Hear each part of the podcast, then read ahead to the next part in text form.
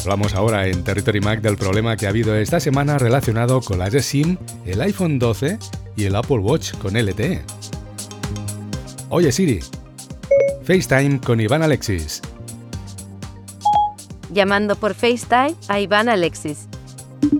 Conectamos con Madrid. Iván Alexis es informático, podcaster, youtuber y autor del libro Cómo sacar partido a tu Apple Watch. Iván, bienvenido a Territory Mac.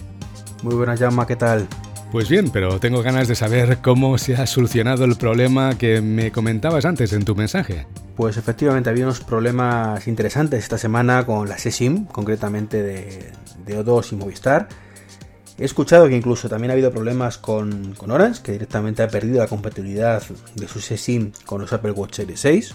No me preguntes el motivo y la verdad es que en eso no me he enterado de nada, lo he, lo he escuchado en un podcast. Y lo que sí he vivido en primera persona es el problema que ha habido con la SIM y los amigos de O2 y Movistar.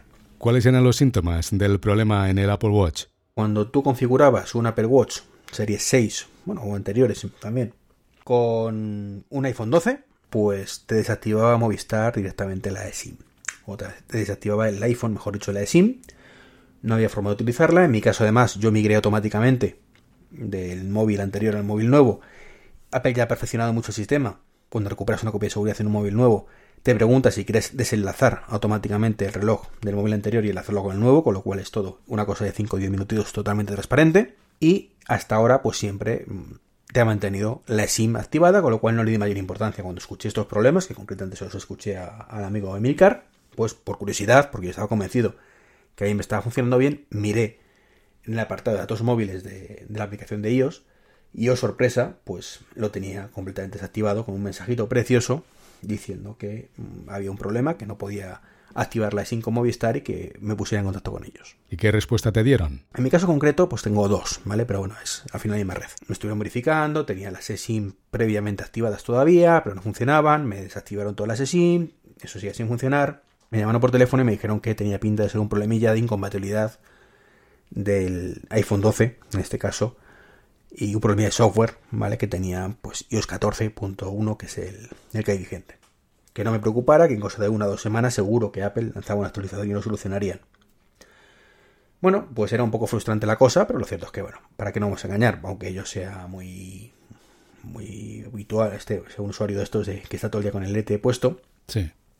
Pues lo cierto es que no es una cosa tan grave a fin de cuentas, porque bueno, normalmente lo utilizas para cosas muy puntuales y si, bueno, sabiendo que no está activado, bueno, pues te cortas un poco y ya está, aunque evidentemente es como todo, ¿no? Cuando nos hemos acostumbrado ya a una cosa, nos joroba mucho haberla perdido. Claro. Y de hecho, ya digo, ni me había dado cuenta que no lo he tenido. Así que bueno, por suerte no me pilló en verano, ni de viaje, ni nada. Así que es cuando más utilizo la, la SIM. Entonces, bueno, si tenéis un problema de este estilo, mirarlo bien. ¿Vale? Mirar sobre todo si tenéis O2 o Movistar que lo tengáis activado. Y si no, la buena noticia es que eh, el problema no parecía ser de Apple. Al final ha sido un problema de Movistar. Y Movistar ya ha solucionado la incidencia.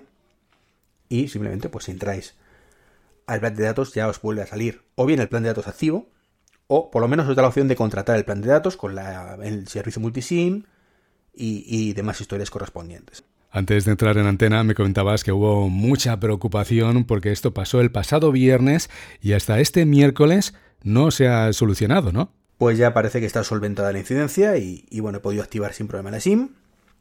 Luego me he encontrado con la sorpresa de que tenía dos tarifas de datos activadas He contactado otra vez con O2, me han dicho que no me preocupara, que eliminara una. Es lo que he procedido a hacer, ¿vale? He desactivado la, segunda tarifa que ponía que está bien activa además, o sea, la tenía como pendiente ahí pero inactiva. Y por ahora, las pruebas que, he hecho, pues me ha conectado sin ningún problema. No sé si dentro de un rato pues, va a volver a fallar, no lo sé, pero en de momento ya más contento con esto porque la verdad es que te genera cierta incertidumbre, sobre todo más allá de estar unos días cuando te has acostumbrado a estar con el Apple Watch LTE, claro. te acostumbras aunque sean esos 10 minutos al día que lo utilizas, sí. y es como que te sientes desnudo luego, cuando no estás, ¿no? Claro. Pero bueno, crisis solucionada, eh, ya les digo, si tenéis O2 o Movistar, echar un vistacillo, que esté todo activado correctamente y sin activarlo, y si no, pues ponéis una diferencia correspondiente, porque ya está funcionando.